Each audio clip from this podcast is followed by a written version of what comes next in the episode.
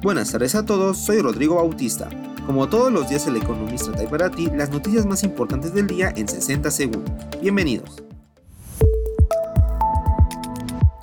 En primer plano, la Comisión Nacional Bancaria de Valores dio a conocer que 2023 fue un año donde la banca que opera en México registró importantes utilidades, superando el año pasado.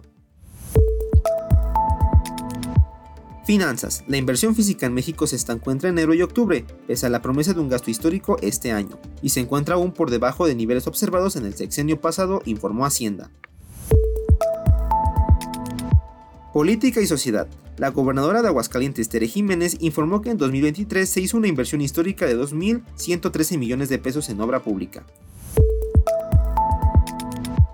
Suscríbete al Economista para mantenerte informado y no te pierdas tus 60 segundos de noticias. Hasta mañana.